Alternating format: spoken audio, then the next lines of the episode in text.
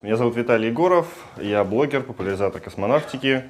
Э, рассказываю о Марсе, о Луне и об исследованиях космоса. И, в общем, те, кто слышал меня до сегодняшнего дня, говорят, что получается. Э, вот. Спасибо. Э, сейчас тема Марса в связи с выходом фильма «Марсианин» достаточно актуальна, поэтому я решил связать тему, в общем, из марсианских исследований, тех научных данных, которые сейчас о нем известны, в общем, с тем, что нам показывают в фильмах, и, в общем, сравнить, что чему там можно верить, чему нельзя. Это не разбор полетов э, марсианина. Там ошибок гораздо больше, чем я сегодня расскажу. Скорее, я какие-то примеры из фильмов буду использовать просто как повод поговорить, а, собственно, о том, что у нас на самом деле на Марсе творится. Вот. Ну, мы и начнем. Э, Марс известен как красная планета, и, в общем, вполне оправданно. Э, по данным э, исследования грунта, примерно 1% всей, всей его пыли обладает магнитными свойствами, то есть по факту своим содержит примеси железа и, в общем-то, является э, практически ржавчиной, самой обыкновенной, привычной нам, которая появилась в результате деятельности воды, кислоты на поверхности Марса и, в общем, высокого содержания железа в грунте. Но грунт на самом деле не только рыжий, поэтому, в общем, мы сегодня об этом тоже поговорим и посмотрим. А, начать я, наверное, начну разговор с закатов и вообще с атмосферой и с тем, что в ней происходит. Закаты – это такая больная тема, в том числе даже ученых, которые очень долго не могли поверить э, в то, какого цвета на Марсе закат на самом деле. И режиссеры не могут поверить до сих пор. Единственный момент вот в «Марсианине» был первый закат, который они показали, он был все-таки, небо имело чуть выше солнца, оно имело такой голубоватый оттенок. А, реально же на Марсе закат весь голубой. То есть тот эффект а, рассеяния света, который на Земле дает красный цвет, на Марсе дает лишь голубой. В обычное время суток, днем, а, солнечный свет не рассеивается марсианской атмосферой практически никак – поэтому не дает никакого цвета. И небо окрашено только висящей в ней пылью, то есть такого рыжего бежевого цвета имеет оттенки, а, вплоть до коричневого в зависимости от концентрации пыли в атмосфере. Ну, это коричневое, это уже когда буря. Вот. А при восходе и закате как раз оттенки на небе получаются там фиолетовые и голубые. И это как раз единственный шанс для будущих марсианских поселенцев увидеть голубое небо и вспомнить о далекой родине. А, но я надеюсь, они не будут скучать, потому что им и так будет весело, в том числе во время пыльных бурь. А, но их не так часто происходит. В общем, например, марсоход Curiosity, который уже больше трех лет работает, он лишь одну пережил, она длилась два дня. А, в данном же случае изображение фантастическое. И, в общем, вот правая часть, где вид сверху, он показан, в общем, достаточно убедительно. А вот то, что слева показано, это, в общем, полностью, это даже не ошибка, это просто выдумка, как бы продуманная выдумка автора книги «Марсианин», потому что без такой дикой бури у него не было бы повода угнать э, экипаж корабля раньше, чем э, задумано. В общем, все посмотрели «Марсианин», я тут спойлеров сейчас на это наговорю. Э, в общем, фильм начинается с дикой бури, они говорят «скорее, скорее улетаем», и одного забывают. В общем, это начало фильма. Реально э, нет, не бывает на Марсе таких бурь, которые, ну здесь вот даже не то, что пыль, даже не то, что песок, просто щебенка какая-то летает вокруг них. Это реально, ну просто совсем фантастика. В лучшем случае э, песчинки марсианский ветер может перемещать на несколько метров, причем на несколько метров в год. А летают в основном именно пылинки. Это не песчаные бури, это бури да, вот это, вот так, это спокойная атмосфера, здесь нет бури, это просто вид в профиль, так, под 45 градусов. Вот э, это вид пылевой, это именно пылевые бури. Э, в, это снимки с телескопа Хаббл, с, с орбиты Земли, и на одном есть буря, на другом нет бури. Глобальные бури э, на Марсе бывают нечасто, раз в несколько марсианских лет. Э, марсианский год длится примерно два земных. И не каждый даже марсианский год, не каждый цикл приводит вот к такому глобальному э, обурению Марса. Э, но такие локальные бури происходят регулярно, и чем ближе к полюсам, тем чаще. И от этого, в общем, поэтому, отчасти поэтому многие марсоходы, точнее большинство марсоходов, э, работают близко к экватору. И чтобы, ну там много всяких причин, чтобы там работать, в том числе потому, что тепло, э, и в том числе потому, что не так часто попадают в пыльные бури. Э, вот такие, такая динамика атмосферы наблюдается на Марсе практически, ну не, по, не постоянно, но в общем уже смогли посмотреть. То есть Э, вот то, что мы видим справа, это спутниковые снимки, и, в общем, похоже достаточно серьезно на то, что показано в фильме в момент начала бури, и потом будут э, несколько моментов совсем очень коротеньких, когда показывается движущийся марсоход, такая пустыня, широкий, широкий, широкая панорама на пустыню, и там видны такие отдельные смерчи, гуляющие по пустыне. Это вполне реалистично показано. Э, единственное, там не везде такое бывает. Это, в общем, явления такие локальные, которые зависят от особенностей рельефа. Например, марсоход Curiosity за три года не увидел ни одного смерча. А марсоход Opportunity, в общем, э, смерчи марсианские, которые американцы называют Dust Devil, пыльный дьявол, они работают в интересах, э, в интересах земной науки. Они периодически счищают пыль э, с солнечной батареи марсохода, и он продолжает свою деятельность, несмотря на то, что его планировали Э, работать с ним три месяца. Он уже работает 12 год. Вот. В том числе благодаря вот таким дьяволам. Это, в общем, как раз снимок с Opportunity. Там такая пустынная местность, и на ней часто такие вещи возникают.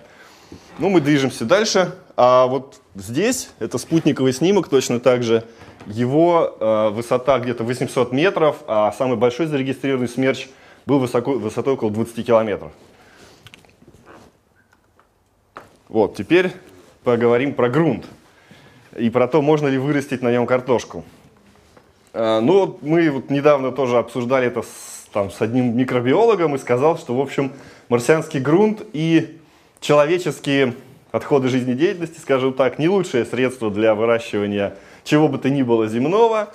А, ну, в фильме это, конечно, возможно. А в марсианском по крайней мере, поверхностном грунте очень высокое содержание солей, в том числе достаточно ядовитых. Вот перхлоратов, недавно про них был, э, был пресс-релиз, э, который показал, что там при, э, вместе с этими солями удается наблюдать движение жидкой воды при минусовой температуре, просто из-за из того, что это не, вода, а рассол. Ну, в общем, мы это сейчас еще увидим.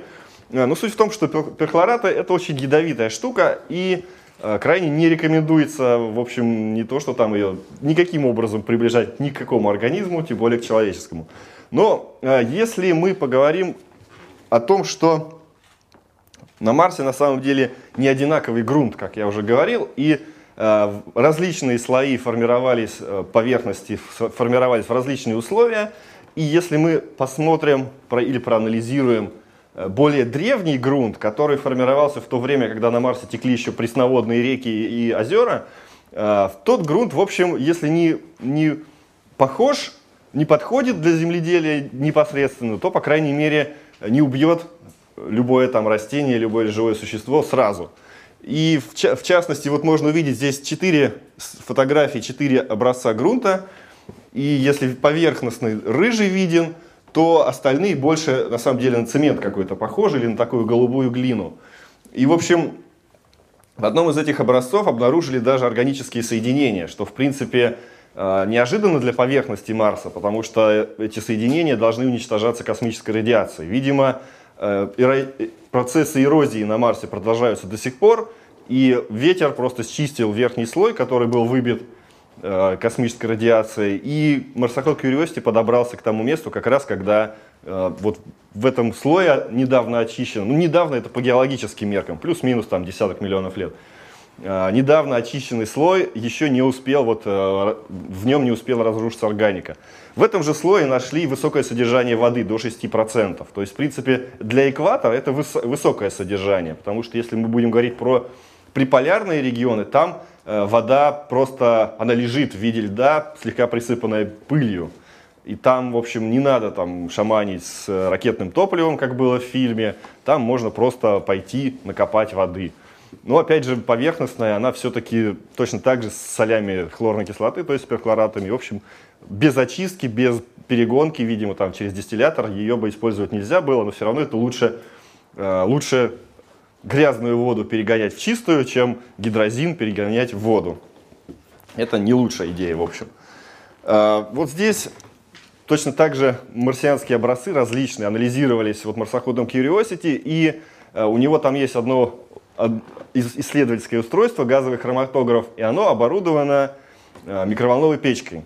И он берет, набирает грунт, помещает в печку, нагревает до 800 градусов, смотрит выделяемые газы и по этим газам определяет состав, состав грунта. И если посмотреть э, на нагрев до 400 градусов, то, в общем, э, газы выделяются полезные, скажем так, или, по крайней мере, не вредные для человека. И там углекислый газ, азот, кислород. Э, и, в общем, все это полезно, все это можно использовать э, на Марсе.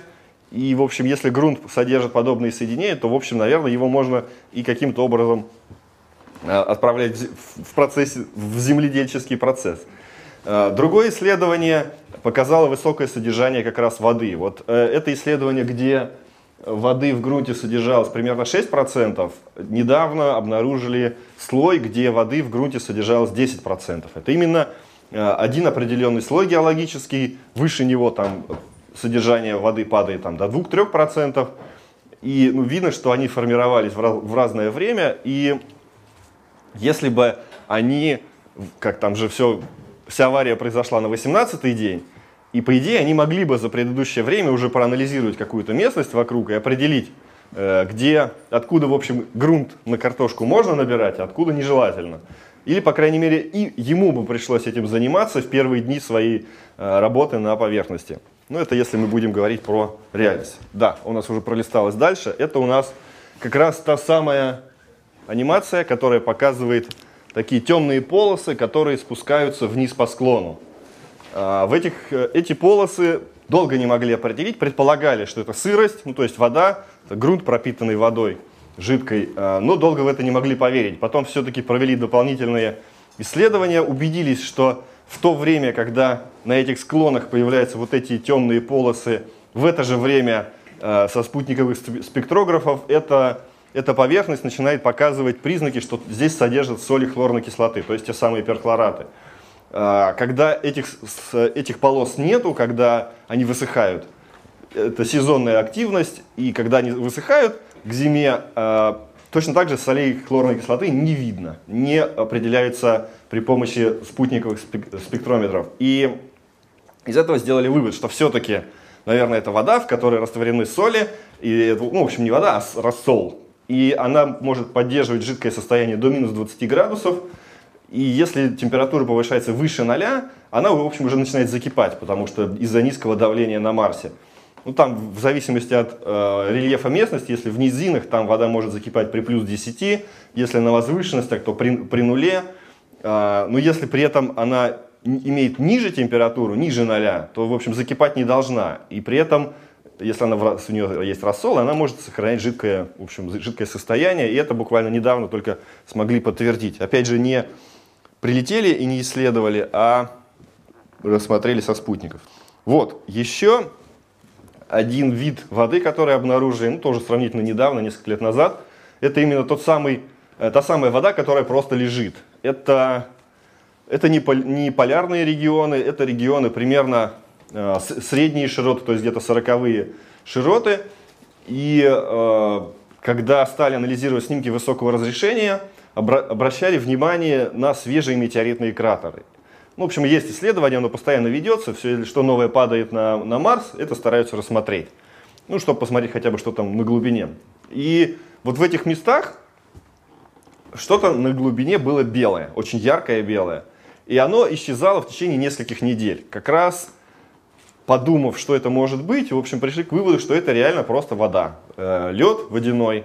Если бы это был углекислотный лед, он бы испарился гораздо быстрее, в воде понадобилось немного больше времени, и она точно так же испаряется, но продолжает лежать там вот просто так, за, под прикрытием пыли. Если мы придем пыль снимем, она начнет испаряться. Если оставим так, как есть, она, в общем, будет еще долго лежать, и надо просто думать, зачем она там лежит и как ее использовать. Но это, в общем, уже как раз для будущей пилотируемой экспедиции задача будет поинтереснее, чем просто собирать камешки, как в том самом фильме. И, в общем, высадились они не, неудачно там там, где они по сюжету высадились, ну совсем неинтересно. Вот. Еще один момент, который упущен, ну, практически во всех фильмах упускается, потому что обычно снимают в одной и той же пустыне, только под, под разными ракурсами. Или как Кинзаза вообще в этом, в, в карьере, в песчаном. А, Марс, он разный. И а, если по, вот, по фильму «Марсианин» он там проехал по сюжету 3000 километров, и вот из одного, видимо, там, из одного места, где они снимали, там, по-моему, в Палестине, а, где-то вот в районе э, Передней Азии называется. Э, в общем, из одного места выехал, в другое приехал, и оно ничем не отличалось. Ну, понятно, Марс красный, Марс песчаный, пустынный, вроде сходится все. Но при этом он реально разный. Даже если мы из космоса посмотрим, какие-то участки его будут темнее, какие-то светлее. Э, если посмотреть еще внимательнее, с высоким разрешением, там Э, находится вплоть до того, что там могут быть там синие или зеленоватые песчаные дюны, то есть черные пески или там с какими-то оттенками. И э, разнообразие цветовое очень широкое, просто ну, и, и цветовое, и рельеф разный, потому что разные местности формировались в разное время, сейчас они по-разному Э, на них происходит эрозия, какие-то легко поддаются песку, песку пыли э, и ветру, э, и активнее разрушаются, какие-то медленнее. И, в общем, все это серьезно меняет поверхность, тем более там по, по, если мы посмотрим карту, по которой он передвигался, там реально серьезные изменения местности, потому что он начал фактически с вулканической равнины, продвигался очень долго через гигантскую долину, гигантской реки, и потом забрался вообще в метеоритный кратер, в гигантский астероидный кратер, и ну, там ну, совсем все должно отличаться. Единственное, что могло совпадать, это вот рыжий цвет, который, в общем, там сейчас везде. А, но при этом вот даже здесь, это снимок а, с марсохода Opportunity, у него, ему повезло с местностью, там просто реально были бесконечные равнины, как Марку Уотни в фильме, можно по ним на марсоходах было долго кататься, он, в общем, этим занимается, но, правда, прошел только где-то там чуть больше 42 километров 42 а, километра – это предел, который проехал Луноход-2 по одному из подсчетов. И в этот момент, когда Opportunity достиг этого предела, он вот как раз вот этот кратер назвали э, Луноход-2 в память о предыдущих достижениях. Вот. А марсоход Spirit в данном случае эту панораму составил, и ему не повезло с местностью. И, в общем, э, он достаточно быстро разбил свои колеса об эти камни, и, в общем, что-то подобное светило и марсоходу Марка Уотни, хотя там колеса, конечно, помощнее, помощнее были, но тысячи километров пройти – это реально фантастика. И вот это снимок уже с марсохода Curiosity, здесь уже горы многослойные, вот это как раз зеленоватые пески, которым он, надеюсь, через несколько месяцев все-таки доберется. Он вдоль этих дюн шел все три года, и сейчас вот вроде бы начинает их, должен подойти, начать штурмовать, и, в общем, они будут видны гораздо лучше. Хотя издалека они создают впечатление, как будто там целый водоем виднеется на горизонте. А, и вот даже здесь, даже если мы смотрим, это склон горы, различные слои имеют различный цвет, толщину, а, структуру. И, в общем, а, в общем он весь Марс такой, он реально разный. Хоть и рыжий. Вот, да. Теперь про исследование Марса. Марс Pathfinder это, наверное, самый Э, Марсоход кинозвезда. Он снял, снялся в двух фильмах. Фильм, фильм «Красная планета» вот здесь.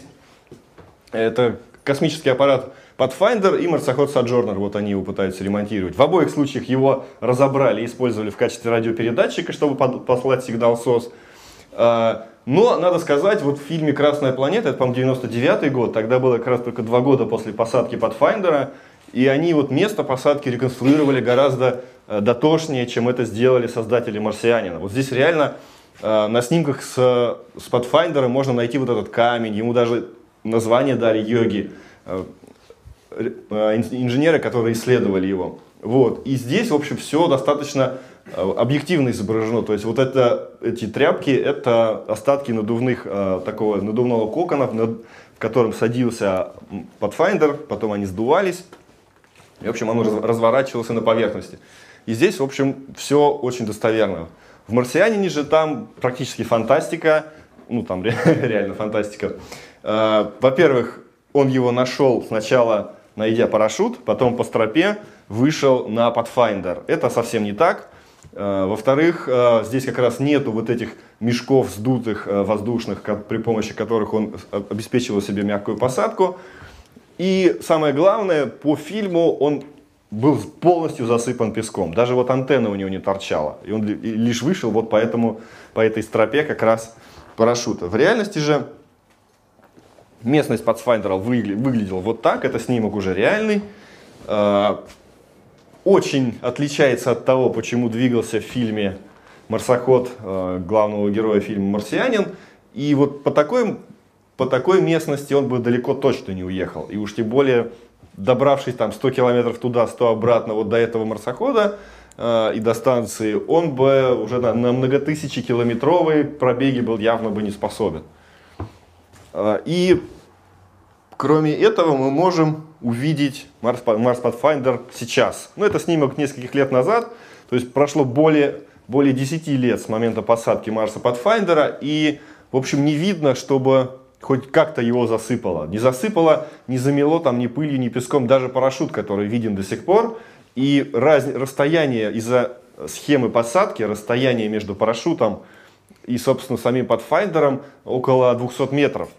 И это, в общем, совсем не то, что показано в фильме. И там э, по, при, найдя парашюты по стропе можно было выйти э, к защитной капсуле, в которой осуществлялось снижение космического аппарата, но потом сам э, аппарат отстегивался от этой капсулы, она падала отдельно, а аппарат дальше уже на этих надутых мешках катился отдельно. И, в общем, вот, кстати, тот самый камень йоги, а вот Саджорнера марсоходика его уже рассмотреть не получается. Пока разрешение снимков не дотягивает, но даже это очень высокое качество. А, переходим к технической части, точнее продолжаем после Pathfinder. А, вот здесь можно увидеть, это «Марсианин», это фильм «Красная планета», это фильм э, «Миссия на Марс». А, «Миссия на Марс», вот до появления «Марсианина», «Миссия на Марс» это, наверное, была наиболее приближенная по науке, если не считать финала сказочного, ну, вот по технике, по науке наиболее приближенная к тому, что было бы на самом деле при путешествии людей на Марс. Да здесь даже скафандры по, поубедительнее, чем вот э, такие достаточно легкие э, наряды предыдущих героев. На Марсе, несмотря на то, что есть атмосфера, висит пыль, дуют ветра, на Марсе технически практически вакуум. И разница в скафандрах между тем, что было бы на орбите и на Марсе, практически быть не должно. Поэтому вот такие вещи, они, они сейчас разрабатываются. И просто есть две техники изготовления скафандров. И, в общем, э, только одна из них реально работает. Реальные скафандры выглядят вот так. Люди в них похожи на снежных человечков. Но это обосновано и это работает. Э, проблема э, со, со скафандром и с человеком в космосе, в принципе, в том, что э, наш организм привык жить и работать при одной атмосфере – а в космосе ноль атмосфер. Э, и, в общем, без скафандра человек просто, ну, не лопнет, но, в общем, ничего хорошего с ним не произойдет. Э, поэтому, чтобы организм наш был, считал себя в нормальной среде, его, ему нужно обеспечить давление, равное земной атмосфере или хотя бы одной трети земной атмосфере. Если в скафандрах одна треть атмосферы, э, это позволяет и организму чувствовать себя комфортно, и надувается он не воздухом, а кислородом, то есть человек может этим дышать, не заработав э, удушья. В общем, и э, в космосе сейчас, ну это вот тренировочные скафандры для Марса 500, но в принципе они были э, проект наземный, тренировочный, экспериментальный, но все-таки для них разработали достаточно убедительные скафандры. И э, они действовали по тому же принципу. То есть фактически скафандр сейчас это надувной шарик. Э, человек загружается в него, надувается до необходимого давления, чтобы там жизнедеятельность продолжалась, и выходит работать. Соответственно, все э, попытки там на изгиб работы, самое сложное это перчатки, очень трудно работать. Э, и пока избежать этого никак нельзя. И там есть различные разработки, но большей частью они направлены на улучшение материалов, там, более комфортной работы, но все равно вот это усилие надутого шарика, то есть сгибание надутых э, перчаток, это все равно вынужденная мера для работы в космосе. Если же э, вот брать предыдущий слайд изображения э, Марка Уотни, его скафандр больше напоминает гидрокостюм. И сейчас такие скафандры, в общем, разрабатываются. Хитрость его в том, чтобы обеспечить давление, привычное для человеческого организма, не э, воздухом надутым в скафандр, а самым, самим скафандром. И в логике это звучит хорошо. Ну что, натянем облегающий костюм и будем ходить. А, проблема в том, что это сейчас пока это используется для пилотов высотных истребителей или бомбардировщиков. Так называемый как он, компрессионный противоперегрузочный костюм. А, для космонавтов пока это не работает. Проблема с тем, что невозможно сейчас материалы создать так, чтобы и, и костюм спроектировать так, чтобы давление э, на все участки тела сохранялось одинаковое, равное. То есть мы где-то согнули руку, и здесь уже врезалось нам в руку гораздо все серьезнее. И пока идут тесты, но даже э, тесты в Америке идут, но даже НАСА презентует там свои новые современные скафандры, все они вот такие э, надутые. Ну вот у, этих ребят более-менее похожи скафандры, хотя они тоже достаточно легкие, изображены. Э, все равно это все скафандры вот такого типа надувные. И пока, пока реально при всем желании ну, не получается сделать такое, чтобы вот было как э, в фильме. Ну там, конечно, будущее, но все равно пока э, только-только начинаются эти разработки, и, в общем, нельзя говорить, что они успешны хотя смотрится красиво. Следующий момент про марсоходы. Если посмотреть, главное, на что можно обратить внимание на этом марсоходе, это гигантские колеса, надутые.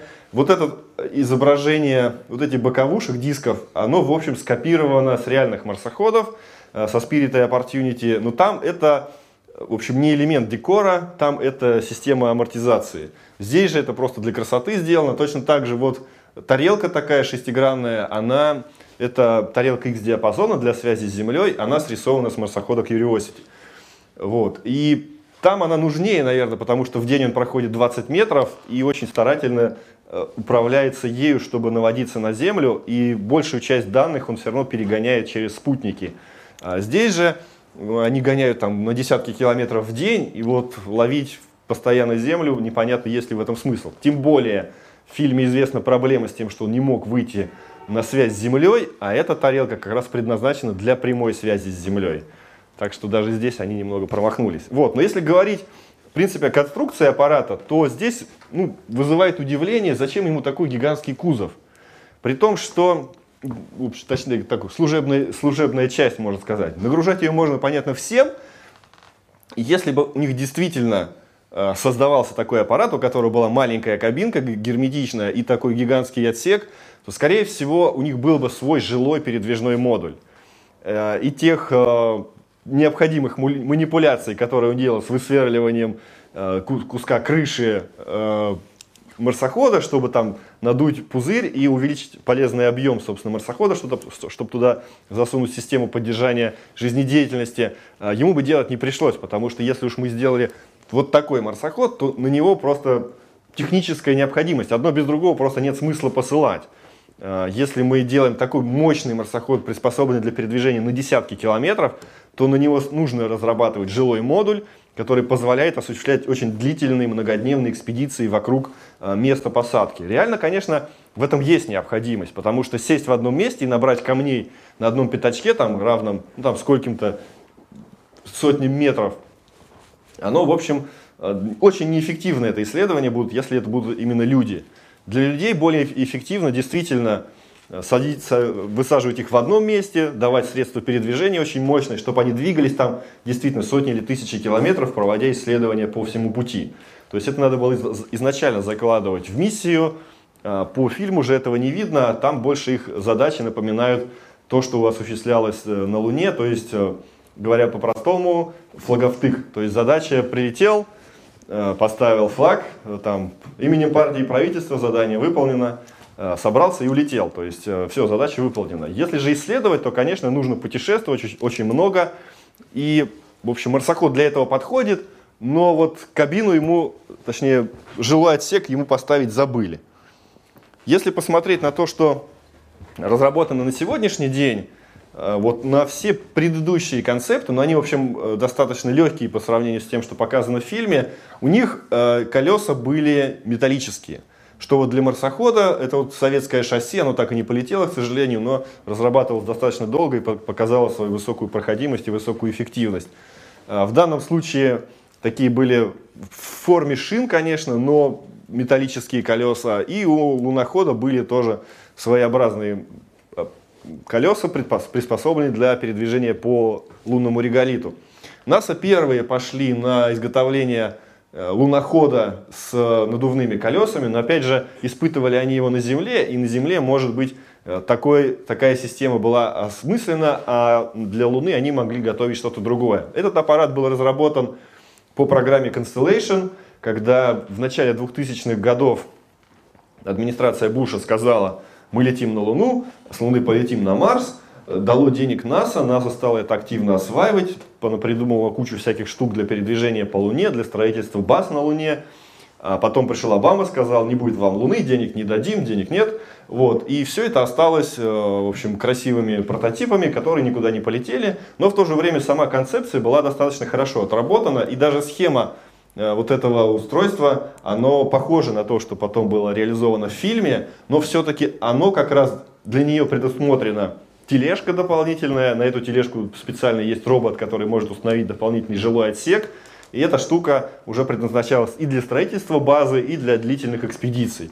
То есть даже здесь они продумали лучше. И еще вот здесь продумана очень хитрая система скафандров. Вот здесь, к сожалению, не видно, но вот этот скафандр, в котором в данном случае вышел астронавт куда-то в пустыне в какой-нибудь Неваде, этот скафандр одновременно является и дверью э, в марсоход, ну или там в этот аппарат. Они с обратной стороны. В общем, чтобы войти э, через, при помощи этого скафандра, чтобы войти этот, в это движущее средство, он должен был подойти вот так к стене, при, прикрепиться к ней своим скафандром и выйти через него, как через дверь. И это, в принципе, ну, идея такая продуманная, обоснованная. В общем, сейчас российские скафандры по принципу двери и делаются. Если, например, э, в том же самом фильме э, астронавты в одиночку надевают скафандры, американские астронавты одевают американские скафандры. Э, они у них соединяются в районе пояса, и, и им помогают в этом специальные такие средства, которые такие рейки, по которым спускается сам скафандр. В реальности они одеваются вдвоем, и только российский скафандр можно одеть в одиночку, то есть открыть дверь, войти в него и закрыть за собой дверь. Вот. Э, и это удобнее, это работает. Э, ну, в одиночку Марк, Марку Уотни бы пригодился как раз русский скафандр, ну, по крайней мере, сейчас. Э, потом они могли бы что-то действительно придумать, а, ну, там показаны скафандры именно такие, сочленяющиеся в районе пояса, которые у них есть сейчас, и они там в фильме справляются в, одиноч... в одиночестве. А вот эта концепция как раз более продвинута, и на Марсе в ней больше смысла, особенно учитывая даже по книге, по книге, кстати, у э, этого, по книге «Марсианин» у Марка Уотни там скафандр как раз обычный, надувной, то есть э, более, более реальный по, в общем, по идее, по, по техническим возможностям на сегодняшний момент. И, в общем, то, что мы посмотрели вот на слайдах из фильма, это исключительно э, воля, воля режиссера. У него примерно похожие скафандры есть в «Прометее» у Ридли Скотта, только другого цвета. Кстати, по поводу цвета, реально последний цвет, который на Марсе имеет смысл использовать для оборудования, это оранжевый. Это на Земле он самый заметный цвет, потому что контрастирует практически со всем. А там это лучший способ всех потерять и все потерять. Поэтому если там делать, он должен быть либо зеленый, какой-нибудь изумрудный, голубой, как такая у них э, ну, спецовки у всех космонавтов. Вот. И это, в общем, обосновано даже с точки зрения психологии, потому что приятнее что-то земное увидеть, чем вот смотреть на рыжие камни, рыжих коллег. Э, вот. В общем, сейчас уже какие-то технологии шагнули дальше, чем мы видели в фильме или в книге.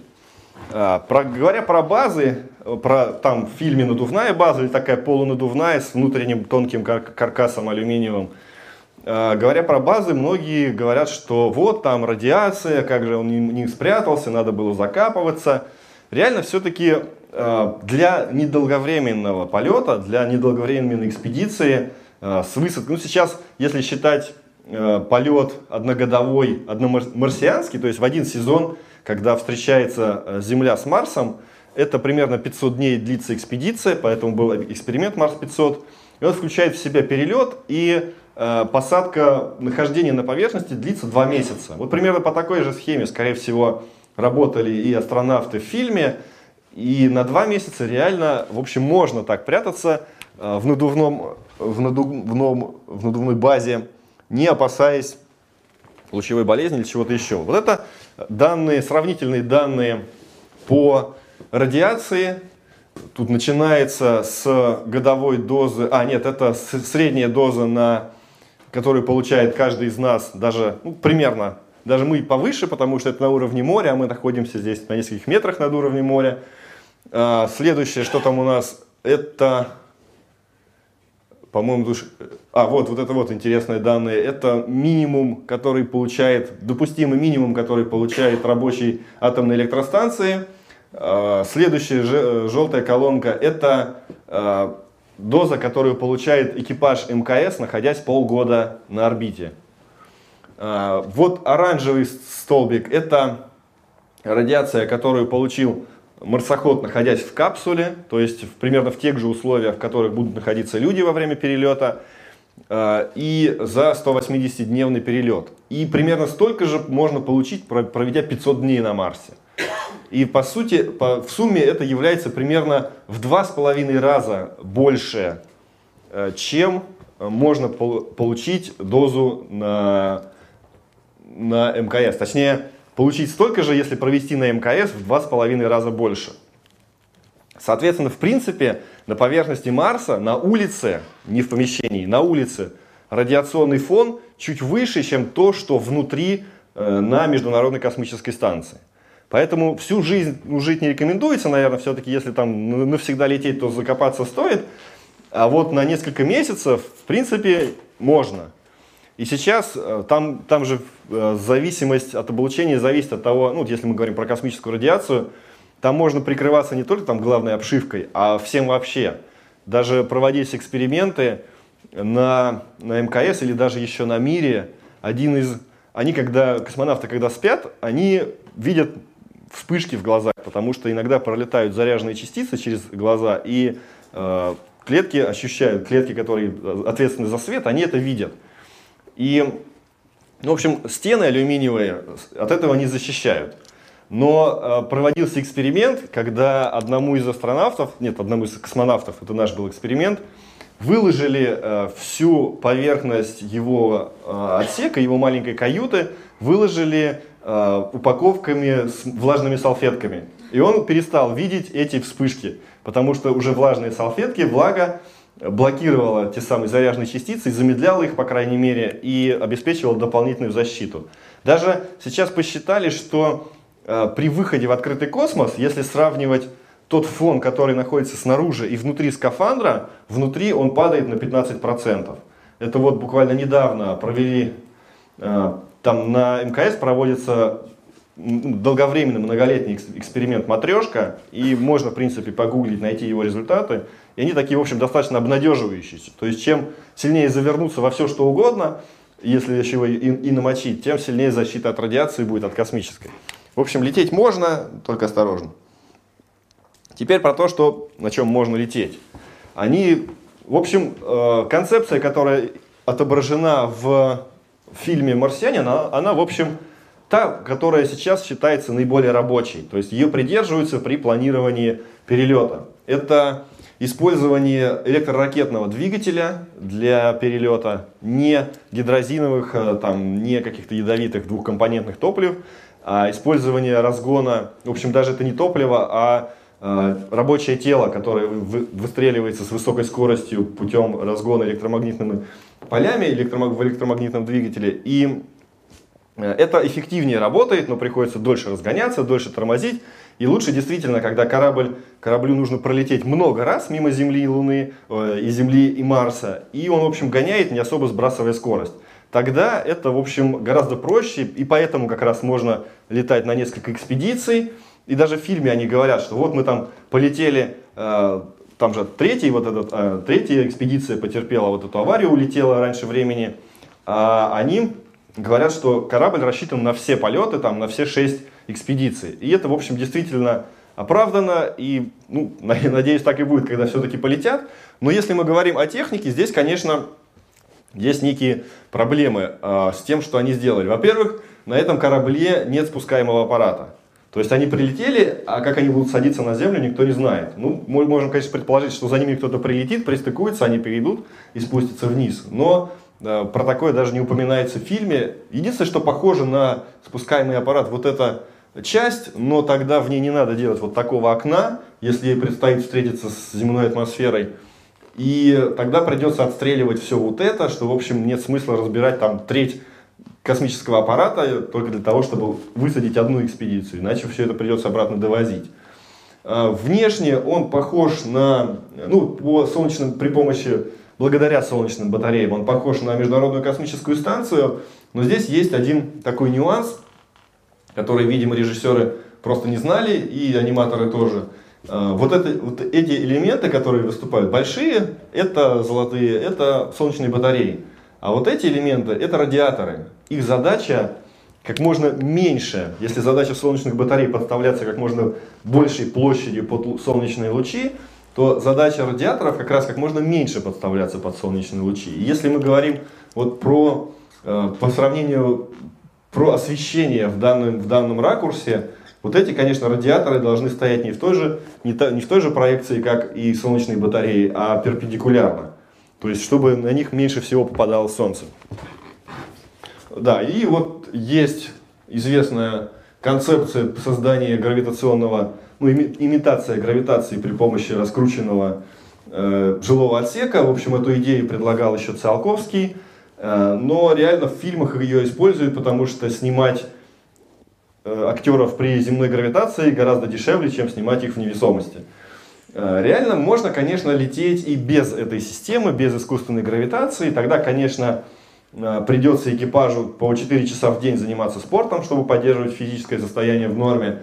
Э, и здесь, если уж говорить про неточности, вот здесь, кстати, не очень это заметно, а по, во время перелета там видно, что у них очень большие окна. И вот они там занимаются в спортзале, посматривая на космос.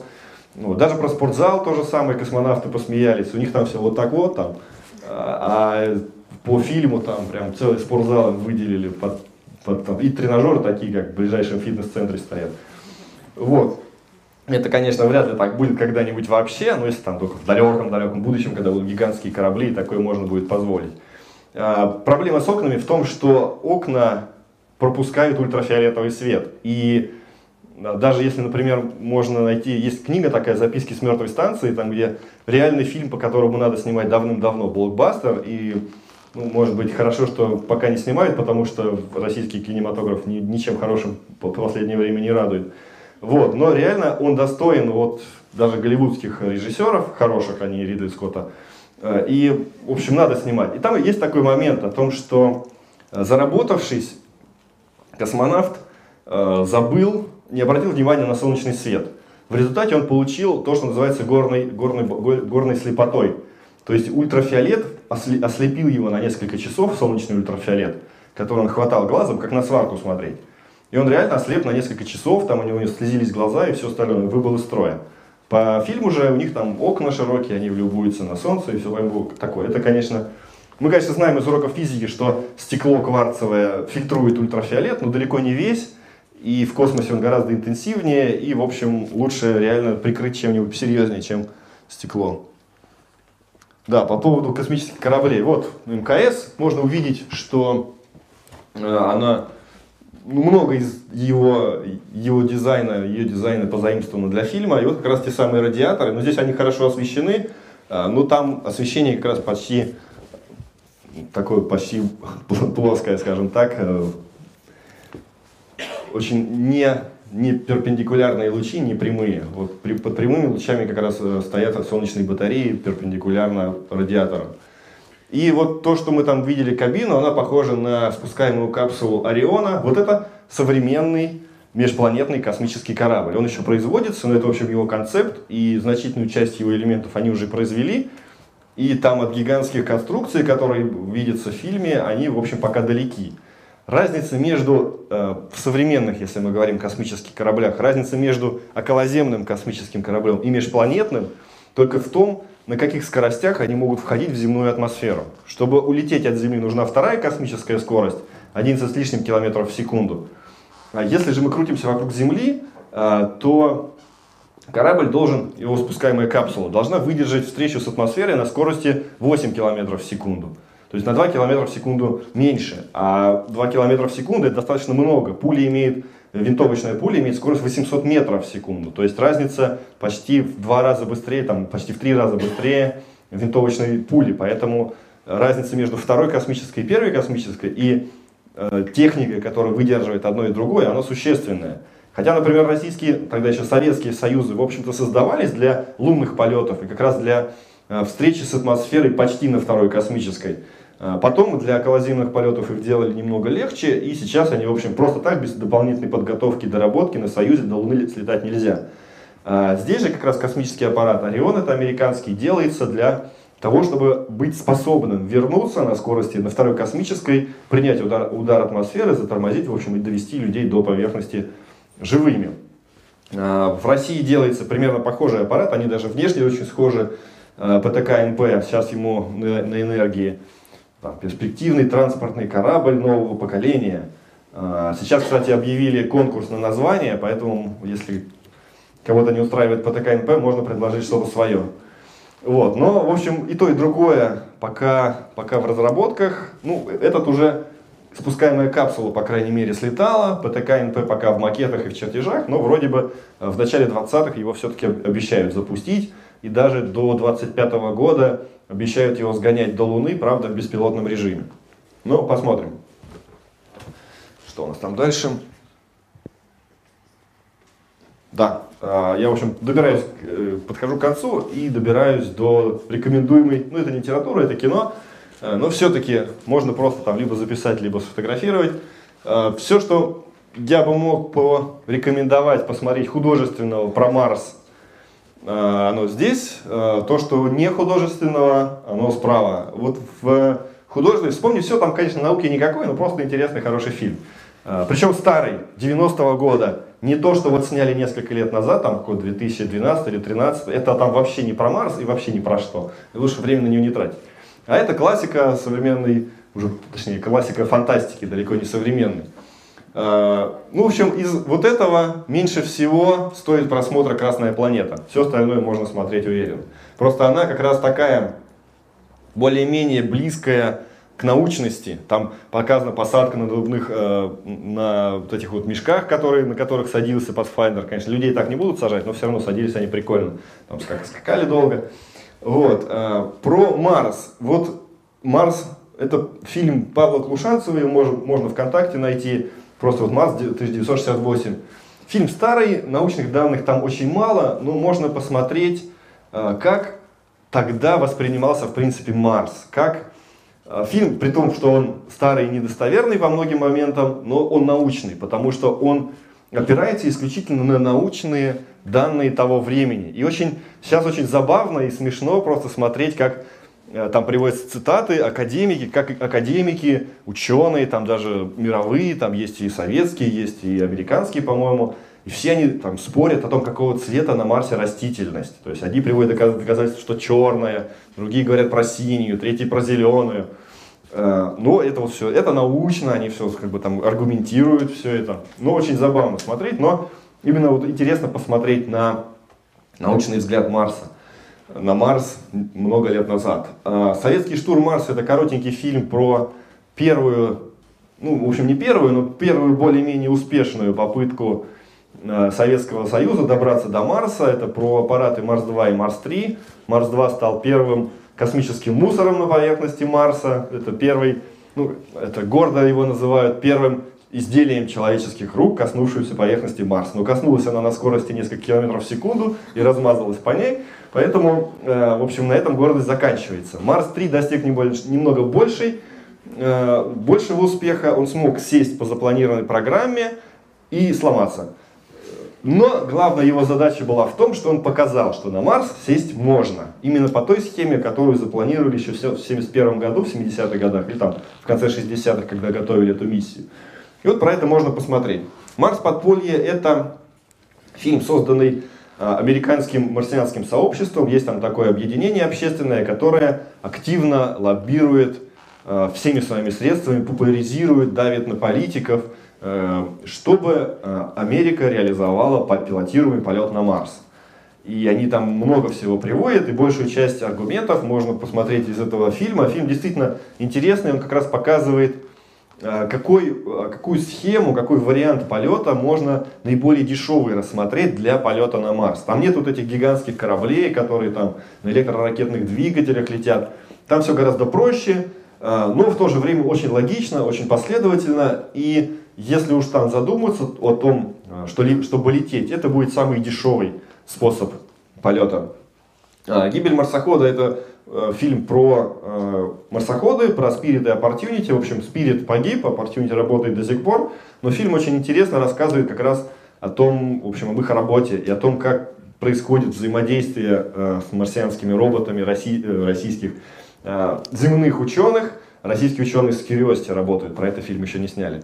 Э, хотя надо бы. Вот. А с теми российские не работают, но ученые работают. И вот это очень интересно посмотреть, как они Э, как они его загнали в эту яму, как они пытались его вытащить, как они другой загнали в дюну, точно так же пытались вытащить и все-таки вытащили. Ну, в общем, очень такой с точки зрения познавательной, с точки зрения понимания того, как сейчас изучают Марс, как производится работа и, в общем, вся технология исследований. Вот. Ну, теперь мы, наверное, перейдем к вопросам-ответам. У меня все.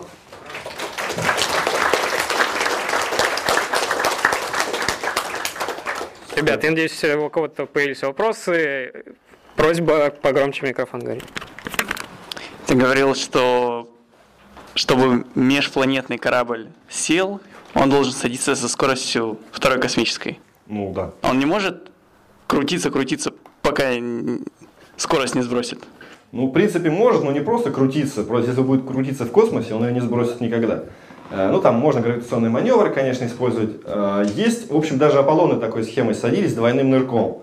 То есть они входят в атмосферу, немного тормозятся верхние слои, вылетают снова в космос, и уже с немного за, за сброшенной скоростью они входят э, второй раз в атмосферу. В общем, можно и так, да, но все равно вот этот первый удар, э, все равно конструкция должна быть намного мощнее, чем если лететь с первой космической. Почему не э, используются металлические колеса на марсоходы, а не, не гусеницы? А, гусеницы опасны тем, что они могут свалиться. И колеса с гусениц начали, потому что шасси для лунохода, например, производился на танковом заводе. Он и поэтому похож, в общем, не на, больше не на трактор, а на танк. Э, но э, гусеницы они попробовали первым, первым делом, и отказались от них почти сразу, потому что гусениц, свалившуюся гусеницу поставить некому. И здесь либо делать колеса, которые могут и без гусениц ездить, а если у нас колеса без гусениц ездят, зачем нам гусеницы? Это и нагрузка больше, потому что, чтобы их провернуть, нужно больше энергии. А, и, в общем, они на Земле достаточно эффективны, там из-за высокой гравитации и все такое. На Луне же, если мы говорим про луноход, ну, в общем, и на Марсе там тоже гравитация ниже, там нет необходимости удерживать э, космический аппарат, если мы говорим про другие планеты от проваливания в грунт, тем более у нас грунт сырой, там все гораздо с этим получше, и, в общем, таких необходимостей в гусеницах нету. Они, конечно, снижают, в какой-то мере снижают проходимость, действительно, но современные устройства, там, современные марсоходы, они, в общем, оборудованы таким количеством э, дистанционных средств наблюдения, что, ну, проще просто смотреть, куда едешь. Э, вот советский марсоход, когда он делался, он тоже колесный, но у него просто выдающаяся проходимость, он там чуть ли не по стенам лазить может. Его как раз готовили из расчета, из, как бы, из принципа, что он должен проехать везде. Потому что еще не было средств, чтобы выбирать место посадки. Ну, то есть выбрать-то можно было, но никто не знал, что там реально будет на той, в том месте, куда его посадят. И э, создавали такой аппарат, который будет ездить везде. В результате он пригодился только в Чернобыле при разборе наиболее радиоактивных завалов. На Марс он пока не долетел, я думаю, все-таки когда-нибудь ему это сделает, но, в общем, не скоро. Но пока все ездит на колесах металлических. У меня два вопроса. А, вот там был слайд про тренировочную программу Марс 500. Да. Вот, и у них скафандры оранжевые. Ну, это было да, это было сделано как раз, чтобы обозначить, что он, они все-таки на Марсе. Понятно. И а где взять воздух на Марсе? А, ну, воздух, он никуда не девается. Он, конечно, проходит через, через организм, распадается на составляющие, но, в принципе, потом все это можно обратно, провести обратным, обратный процесс. Конечно, с собой что-то с собой нужно будет вести, а, но, в принципе, если мы говорим о том, что там будет если в скафандрах кислородная атмосфера, и, в общем, можно и на базе сделать кислородную атмосферу с 30% давлением, а, то кислород добывать из воды можно спокойно. И здесь никаких проблем нету. Ну, на МКС сейчас так не делают, там есть специальные кислородные шашки, и они пополняют запас. Ну, в общем, такая же система, по-моему, и на подводных лодках сейчас работает. И даже на подводной лодке могут плавать э, там месяцами, и, в общем, на космические аппараты точно так же. Ну, то есть можно э, использовать ну, там, частичный рециклинг и э, частично пополнять вот из запасов, и, в принципе, хватать должно. Спасибо. А второй вопрос у вас был. Про оранжевую. Почему А, они да. оранжевые? Ну, кстати, возможно, э, момент с, цветом играет роль э, для теплозащиты, потому что э, коэффициент отражения, и, например, если можно увидеть, многие космические аппараты беспилотные, они завернуты в такую золотую фольгу. Она не золотая, но там напыление, по-моему, не иридий, по-моему, еще какой-то элемент, Индии, вот оксидом Индия были, по крайней мере, оп- опылены пленки, которыми были завернуты наши э, космические аппараты. Я просто в частной космической компании работаю, мы несколько штук запустили, вот там они были как раз в золотой обертке. То есть здесь, возможно, тоже в материале предполагается некое напыление, некое со- содержимое, которое дает такой цвет и при этом отражает эффективнее свет. Но я, реально, конечно, я сомневаюсь, просто сделали типа Марс. Как называется самый первый марсоход, который сел на Марс? Он называется PROP-M. Это сокращение от слова «прибор оценки проходимости марсианский». И еще, в каком году... Первый назывался Sojourner. Вот мы про него видели, где он в двух фильмах снялся. И еще вопрос. В каком году сел самый первый марсоход? В 71-м. Это он был на борту спускаемого аппарата Марс-3. Но мы не знаем, сколько он прошел, потому что связь прервалась, и, скорее всего, он так и остался. Либо на самом Марсе-3, либо где-то рядом. А, Хотел узнать, а люди вообще смогут ходить по Марсу или нет? Ну, в принципе, физически, потому что а, сейчас на МКС они на тренажерах занимаются, и потом они очень сложно приземляются. Ну, сейчас, кстати, э, уже несколько лет подряд повторяется один и тот же эксперимент, когда э, космонавты вот садятся на поверхность, ну, на Землю, ну, там их выковыривают из этой из спускаемой капсулы, везут до Москвы, и там наряжают скафандры, и они ходят, имитируют вы- высадку на Марс. И, в общем, они справляются с задачей. Поэтому, в принципе, то есть им нужно, нек- их организму не- нужно там несколько часов оклематься, чтобы, в принципе, где вот. А потом э, он снова может уже работать. Ну, им, конечно, тяжело, там тошнит и все остальное. э, но, в принципе, это возможно. А на Марсе это в три раза легче работать, чем на Земле. Поэтому, в принципе, я думаю, там все будет нормально с этим. Э, Сейчас ходит много разных слухов по поводу Марс One, о том, что это все неправда и вообще лавочка схлопнется. Какое твое мнение? А, Когда они начали, оно смотрелось на грани адекватности. То есть, в принципе, то, что они предлагали, оно самое неадекватное из, из того, что они объявляли, это цена. Они говорили, нам нужно 6 миллиардов, потому что мы летим в одну сторону, нам обратно нельзя, мы экономим. Но если вы собрались там еще и жить, то вам все равно нужны будут базы, нужны будут системы длительной жизнедеятельности на поверхности Марса, и это будет не дешевле полета в обратную сторону. Э, Если бы они сказали, нам нужно 60 миллиардов, это было бы адекватнее. Но им бы столько точно не дал. Если 6 миллиардов кажется, что еще, наверное, набрать как-то реальнее, то 60 уже совсем нереально, а еще лучше 600, это еще реальнее их про- программа станет. Но таких денег никто не выделит, поэтому не полетят. И, ну, они, конечно, будут держаться до последнего. Скорее всего, все это выльется, э, ну, в общем, у них так по программе и расписано, что это будет тренировочная база на Земле, где они в течение 10 лет будут отбирать экипажи. Но поскольку они делают ставку на шоу, скорее всего, это э, превратится в Дом 2, как мы играем, как мы полетим на Марс. Ну, в общем, интересная идея, но не полетят. А Занимались ли вы анализом фильмов про Луну и получается ли снимать про Луну вообще? Про по Луну не так много снято. Космическая Одиссея, Аполлон-18.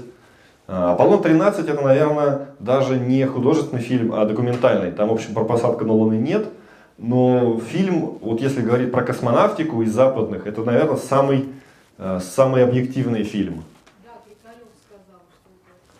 Вот, да. И, э, а так, в общем, про Луну не так много снимают, поэтому она сейчас не так интересна. Ну, сейчас как-то постепенно там к ней какой-то интерес начинает возвращаться. А в принципе, когда э, вот прошел этот бум Луны, про, про, проехали луноходы, в Советском Союзе даже третий луноход отменили. То есть он был готов лететь, его отменили, потому что скуч, скучно стало, неинтересно Луна. Даже 14 лет туда вообще ничего не запускали. Вот с 76 по, по 90 туда вообще ничего не летало, даже на орбиту. Сейчас вроде на орбиту стали что-то гонять, вот на поверхность только а, в 2013 году китайский луноходик сел, для них это впервые, им это интересно. А вот как-то лунную тему, в общем, мало где обыгрывают. И вот именно посадки там, на Луну, ну реально там, кроме космической Одиссеи и вот этой трэшового Аполлона 18, ничего не вспомнить-то не могу. А, Луна 2112, вот это классный фильм. Там Луны мало, но фильм просто классный. Он, э, он как раз в таком стиле вот таких э, фантастики там 80-х. То есть там безо всяких супер чего-то там, без инопланетян, но фильм достоин просмотра, очень интересный. Хотя многим кажется нудным, но он такой действительно созерцательный скорее. Здравствуйте. А скажите, пожалуйста, куда можно еще полететь в нашей Солнечной системе, помимо Марса и Луны? Вопрос. Полететь можно куда угодно. Вопрос в том, долетишь и в каком состоянии долетишь.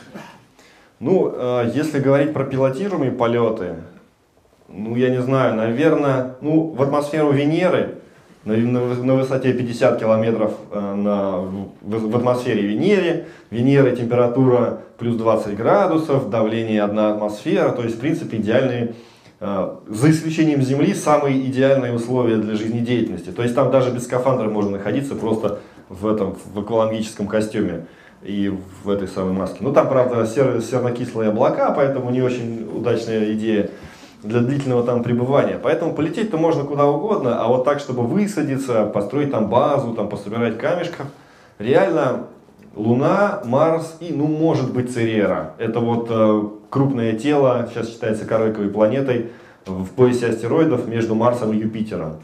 Лететь куда-то дальше реально очень сложно и, в общем, особо непонятно зачем.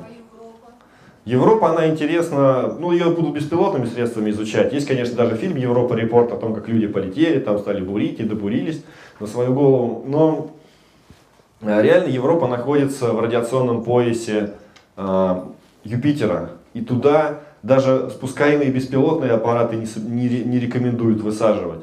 Даже э, там есть идея изучить э, состав океанов, подледных океанов Европы при помощи э, в тот момент, когда через трещины прорвется вода из этого океана. Даже вот этот аппарат, который туда полетит, он не высаживается, не выходит на орбиту Европы. Он вращается вокруг э, Юпитера, время от времени пролетая мимо Европы, потому что там очень высокая радиация, и ну, даже не то, что там с земной, земной жизнью несовместимой, но даже с жизнью современной электроники, достаточно радиационно защищенной на сегодняшний день, но даже она не, не справляется. Поэтому можно, ну, можно быть, наверное, в один конец особенно, можно было бы. Э, но реально нет никакой необходимости. А, вот у костюма Марка Уотни я как э, турист и э, скалолаз заметил а, обвяз, обвязка. У него обвязка нижняя там есть. Mm-hmm. И, ну, э, цеплять можно, в общем. А, то есть я так понимаю, костюм предусматривает э, подъем куда-то в гору, в скалы, может там спелеология, там по пещерам по каким-то лазать. А какова перспектива вообще э, вот такие, такого исследования, ну, Марса, например, что мы пришли туда, и мы не просто там ходим или там на машинке катаемся, как по Луне, а что мы вот куда-то полезли прям вот. Ну, на самом деле такой, в, этом, в таком исследовании есть смысл, и Э, реально, конечно, вот подобное снаряжение, скорее всего, было дано по принципу «давай навешаем, чтобы круто было».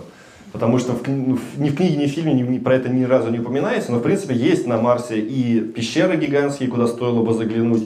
Если мы говорим об исследовании геологии, то идеальнее всего проводить э, геологические исследования на срезе, а срез это обрыв, и лучше всего было бы там сделать, э, совершить спуск в Марианскую впадину, э, не в Марианскую впадину, долину Маринера, Э, и там как раз, в общем, все можно было бы исследовать, и вот там альпинистское снаряжение и навыки пригодились бы. Но, конечно, это очень сложно, и пока ни, э, ни пилотируемые полеты для этого не планируются, ни беспилотные даже. Пока я не слышу, чтобы кто-то реально что-то там такое подобное проектировал. Э, но задача, в общем-то, есть на будущее. Ну, фантастика должна быть хотя бы убедительная, а то сказка будет. А. Добрый вечер. А, Виталий, спасибо большое за лекцию. Вот. А я хотела спросить, ну, допустим, полетим мы на Марс. А, что, зачем нам это нужно, кроме научного интереса? Ну, то есть вот, э, ну, земляне на Марсе, ну, круто, да. А, научный интерес, это, Это действительно... главное. Вот. А есть какие-то еще мотивы? В ближайшие столетия других мотивов нет. И даже если мы говорим про полет, если вспоминать полет на Луну, он не был э, научным. Там научные задачи составляли процентов 5 от того, что в общем, возлагалось на этот, э, на этот полет. Из 12 человек, кто был на Луне, ученый был один в последней экспедиции, геолог. Все остальные были вояки, военные пилоты. Им сказали, ну вы там выйдите, поставьте флаг, там камни пособирайте. Да, это была именно миссия престижа. И, э, в общем, если мы говорим о полете на Марс, то его главная задача, как бы там меня не закидали помидорами всех технари и э, специалисты космической отрасли, главная задача в полете на Марс гуманитарная. Вдохновить людей, показать, что человек способен на многое, как-то сплотить вокруг одной идеи. Э, Вот. А реальные там, исследовательские задачи, они, в общем, успешно и марсоходами обеспечиваются. И сейчас там есть другая задача там, с доставкой марсианского грунта э, на Землю. И, в общем, она точно так же, эти концепции уже проработаны, они в Советском Союзе, в России прорабатывались. И в, в США точно так же, они уже начинают к этому готовиться. Это, в принципе, точно так же можно беспилотными средствами. Поэтому полететь на Марс это лишь, э, ну не лишь, но в значительной степени это доказать, мы можем, мы крутые, э, там, ну, в общем, вдохновить как-то всех остальных на ну, достижениях. При этом достаточно пр- прогнозируемая другая проблема, что слетав на Марс, будет точно такой же провал интереса, как был после Луны. Все скажут, ну, мы на, Луне, на Марсе были, все, можно ничего больше не делать. Лететь-то некуда. И, в общем, это можно тоже предполагать, что может будет так, такое, и там думать о том, какую бы задачу придумать еще покруче. Но это уже такие да, дела да, достаточно далекой, далекой перспективы. Но реально наука в пилотируемых полетах, в принципе, наука играет незначительно. Ну, если мы говорим про околоземный, ну там может процентов 20 это реально научные исследования, а все остальное это лишь миссии престижа, государство может показать, что там круче там, всех остальных или несколько государств круче всего остального мира. Политическая такая и гуманитарная. А, у меня два вопроса. А, Да, вот здесь. А, первый вопрос связан а, с фильмом «Марсианин». Реально ли отображена походка в связи с тем, что там одна треть гравитации от земной? Такая ли была бы у человека на, на Марсе? Или там неверно показано? Ну, учитывая, что у него за спиной рюкзак, в котором, скорее всего, кислородные баллоны, которые добавляют ему массы изрядно, э, в общем, скорее, и в то, если мы предположим, что разработали такой костюм, который вот как на нем изображен, он работает, то, в принципе, будет походка, ну, может быть, его этот костюм будет обжимать так, что у него там какие-нибудь рваные будут движения такие. Если мы, например, Луну вспоминать, они тоже думали, как, нам, как им передвигаться, и пришли к выводу, что им лучше всего вот так передвигаться. Вот, и они и такие вот скачки по, по кенгуриному там оказались в тех скафандрах при той гравитации самым эф- эффективным средством передвижения. Про Марс, насколько я знаю, таких даже, наверное, ну, экспериментов не проводилось. То есть, в принципе, ну, хотя это сложно сделать одну треть гравитации на Земле, это может быть, если только действительно полететь в космос, закрутить там, сделать вот эту центрифугу. А, Реально, скорее всего, это будут просто какие-то моделирования проводиться, точно как, так же, как, например, моделированием реконструируют походку динозавров. А, Ну, что-то такое можно сделать, но как будет в реальности, мы увидим, наверное, только на Марсе. Да, и второй вопрос. Если все-таки Марс One будет осуществлен, я вот не знаю, насколько правда говорят, что это будет в один конец. Если так, то почему в один конец? Почему они не могут вернуться? Нет, могут вернуться. Про один конец это был лишь один проект, который нам наиболее громко заявил. Вот Марс One, мы про него уже вспоминали. Просто про него много говорили, и там под действием СМИ у кого-то сложилось впечатление, что если мы летим на Марс, мы летим в один конец.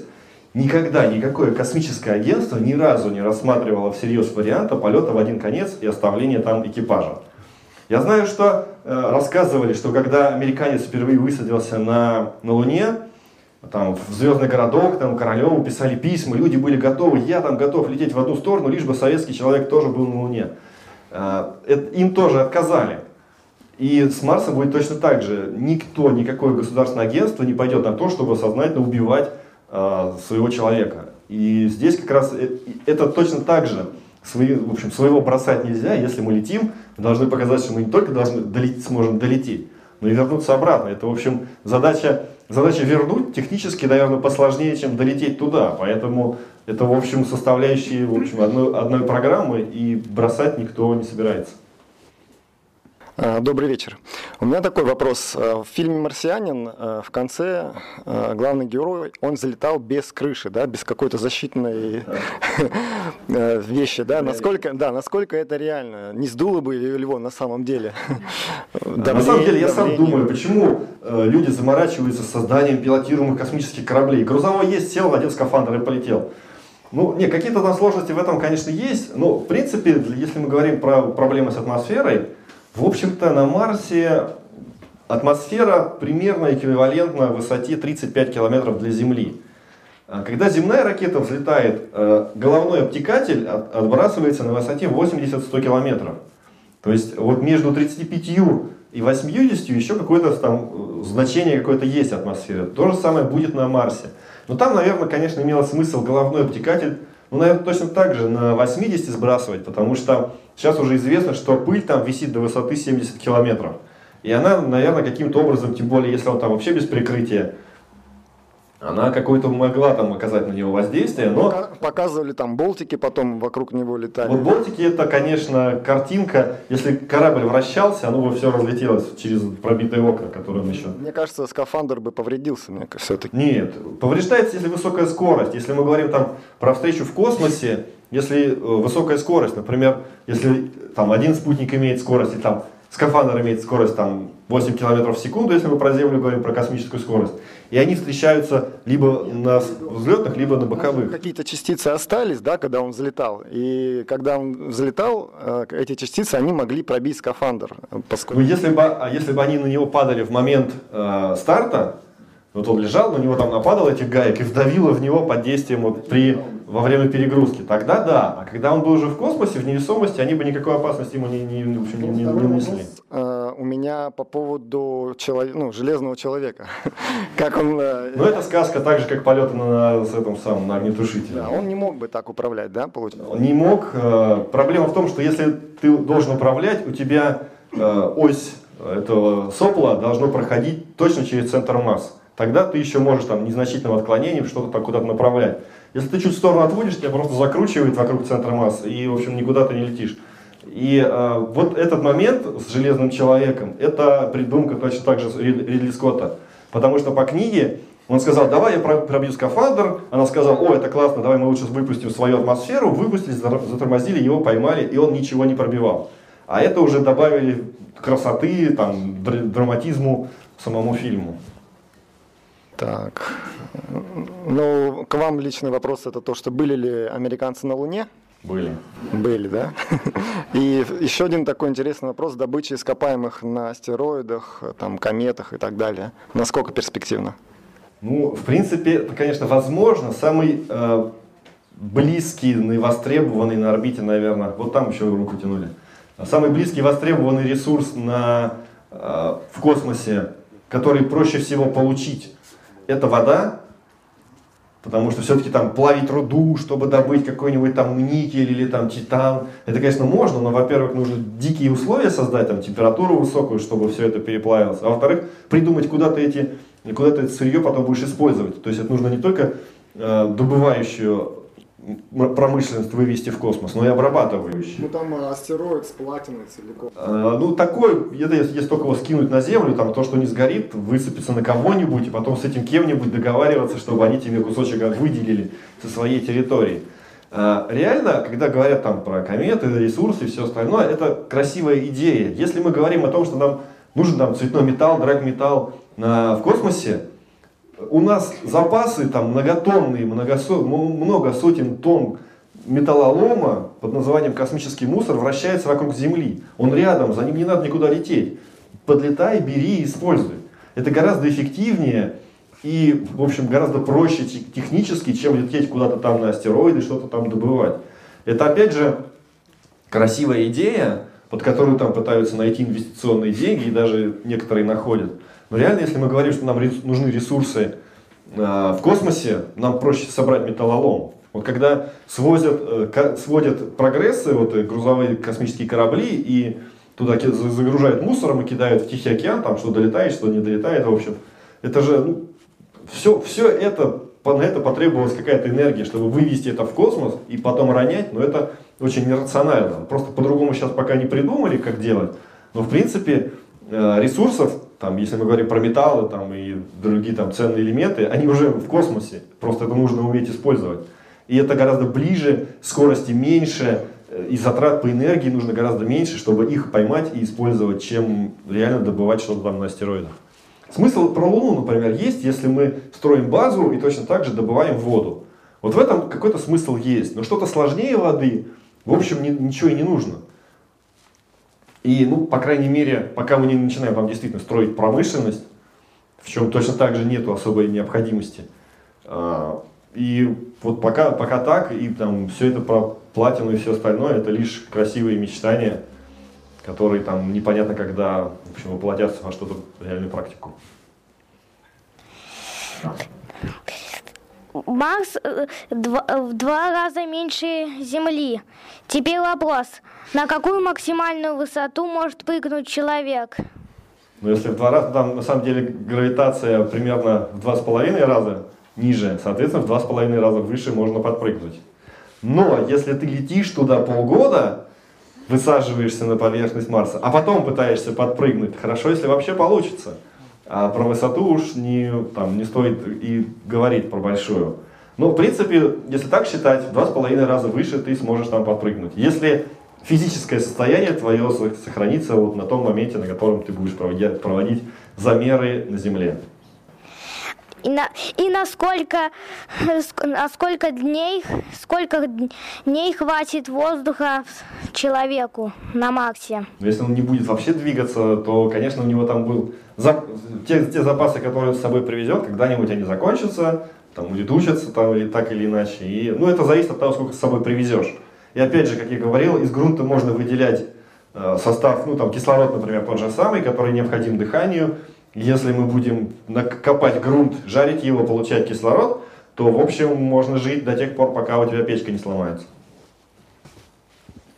Вот смотрите, вы говорили, ну и вообще в принципе, что все аппараты, которые высаживались да, на поверхности каких-либо планет, они а, ходы, то есть нельзя, то есть нет разработок, например, каких-то летательных аппаратов, или это вообще невозможно, да, какие-то маленькие вертолетики, там, хеликоптеры, там, или еще как-то. В концептах есть такое. Есть, э, был проект «Арес», кстати, в фильме «Арес» называется «Пилотируем экспедиция». Несколько лет назад э, был проект самолета «Арес», который должен был в, в сложенном состоянии в, как бы в, из космоса прилетал, там была капсула, в которой его тормозили до необходимой для него скорости, он там выплевывался прямо в полете, разворачивал крылья, и он должен был пролететь где-то 700 километров, провести исследование и упасть, потому что у него там за, закончился, ну там ракетный был, там у него ракетный двигатель стоял, не реактивный. Точнее реактивный, но не прямоточный, как, наш, как у наших самолетов. А, и а, его как сказать, его перебил, его победил другой э, проект исследования атмосферы Марса при помощи спутника. Спутник там летает, э, смотрит на планету издалека, может поближе, может пролететь даже через верхние слои атмосферы, провести исследование. А самолет, он очень быстро выходит из строя. Ну, то есть он летел, там 700 километров, это, конечно, много, э, но это там несколько часов полета. Потом он упал и все. Э, вертолет на Марсе точно так же, там 1% до 1% от земного давления. Там нужен будет вот такой вертолетик и вот такие лопасти к нему, чтобы он вообще взлететь смог. И ну, такие вещи, там, квадрокоптеры и тому подобное, оно забавно все, но оно достаточно ненадежно. И там им подзарядка нужна, чтобы подзарядиться, нужно очень точно возвращаться на док-станцию. А если он не вернулся, все. А, что-то там вышло из строя, тоже все. Ну, это, в общем, дорого, прикольно, но не особо эффективно. А все-таки, когда делают э, автоматические станции, они э, именно под науку заточены. не полностью, скажем, но там науки уже не 20% как в пилотируемой, а скорее 80, там 90%. Ну, у НАСА на пиар идет 5% бюджета всей миссии, соответственно, можно сказать, что вот 95% наука, а 5% пиар. Есть, проект, есть проекты для Титана. Там плотность атмосферы повыше, там гравитация пониже, и там что-то может летать очень долго, и там лопасти ему большие уже не нужны, но там очень холодно, это тоже накладывает сложности, и пока проектируют, но реально запускать ничего не собираются. А что вы думаете о перспективах терраформирования Марса? Не доживем. Попытаться можно, но перспективы терраформирования Марса – ну, в общем, перспективы, они, наверное, есть. Вопрос в том, сколько на это посвятить энергии, а в случае с земной, земным обществом и земной цивилизацией, читай, денег. И, в общем, если все человечество будет работать исключительно на терраформирование Марса, за тысячу лет что-нибудь, может быть, получится. Но это не, в общем, не на этой планете, не с этим, не с этим видом такое возможно. Так что это все можно что-нибудь как-то подготовиться к этому, там, провести глубинное бурение, изучить действительно, какие там ресурсы есть, какие запасы там различных грунтов, которые можно каким-то образом там нагреть, выделить, чтобы из них выделилась атмосфера. Ну, в общем, что-то такое провести подготовительное. Но к реальной практике о том, чтобы мы там начнем греть Марс, там выведем гигантские зеркала или начнем бомбить полюса, оно, в общем, человечество пока не готово. И, в общем, вряд ли мы доживем до того момента, когда оно будет готово. А, у меня два маленьких вопроса. Первый, есть ли вообще какие-то программы по уборке космического мусора? Программы есть, но опять же, пока более-менее до практики доведены лишь юридические ограничения. Там, если у вас по расчетам аппарат летает дольше 25 лет, вы должны обеспечить средства сведения с орбиты э, по истечении его срока активного существования. То есть он там проработал 3 года, ты должен нажать какую-нибудь кнопочку, после которой он должен упасть. Но это, опять же, если там 25 лет. Если ты его выводишь, он летает там 15 лет, тебе уже не нужна эта штука. Хотя работать он будет там год или два. Вот. Это, конечно, все равно повышает э, засоря... засоряемость, но пока это вот на данный момент, наверное, единственное вообще ограничение, которое есть. А, проекты есть, но там проблема с тем, что ты запускаешь спутник, чтобы он схватил спутник и ушел вниз, при этом у тебя там во время запуска там от ракеты летят, отлетают болты гайки, отлетают э, эти верхние ступени и болтаются точно так же несколько десятилетий в космосе. То есть, чтобы уменьшить количество мусора, ты увеличиваешь количество мусора. И это, в общем, из-за этого, в общем, пока ничего такого и не, не планируется. Хотя разрабатываются, у Европейского космического агентства есть такая длительная программа. Есть всякие идеи, там и сетку выпустить, какой-то аппарат с сеткой там запустить. Есть аппарат маленький, который Э, с такой клешней подлетает к другому аппарату, захватывает его и должен там включить двигатель и свести его с орбиты. Есть э, у DARPA э, аппарат, который подлетает к старому аппарату, отрезает ему антенны, прикладывает к себе и начинает их использовать для своей работы. То есть такое, есть другое там средство, которое, ну точно так же идея о том, что спутники многие не работают, потому что у них закончилось топливо. То есть есть некий робот, который подлетает, заправляет спутник, и спутник снова можно подключить, чтобы он начал работать. То есть такие системы больше направлены на возобновление или частичное использование э, выведенных уже ресурсов. Но это пока именно что концепты, планы, проекты. Вот недавно Европейское космическое агентство этим летом испытало э, раскладывающийся парус, который как раз должен был за счет э, аэродинамического сопротивления в верхних слоях атмосферы, то есть там оно где-то до 800 километров еще работает, торможение атмосферой.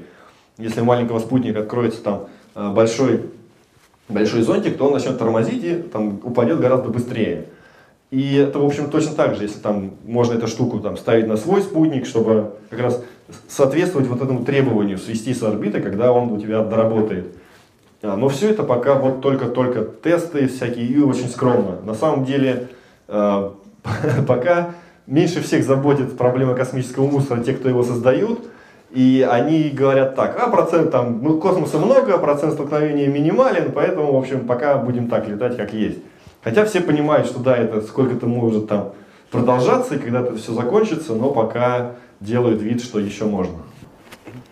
А, и второй вопрос, вот был список фильмов, которые можно посмотреть, а есть список какой-нибудь книг, допустим, научпоп или что-нибудь такое, не, не обязательно про Марс, но вот как у Криса Хэтфилда там есть книга, там... Ну вот Крис, Крис Хэтфилд, да, э, недавно книга хорошая вышла «Путеводитель астронавта по жизни на Земле». Она, в общем, рекомендуется, мною рекомендуется, в принципе, для э, всех студентов там первых, вторых курсов, как очень полезная вещь, в принципе, по, э, по тому, как жить и как э, там строить карьеру, развиваться. И э, это такой набор житейских мудростей, которые реально эффективнее там кучи других книг, которые там обычно в полках по саморазвитию или всякой прочей чуши стоит.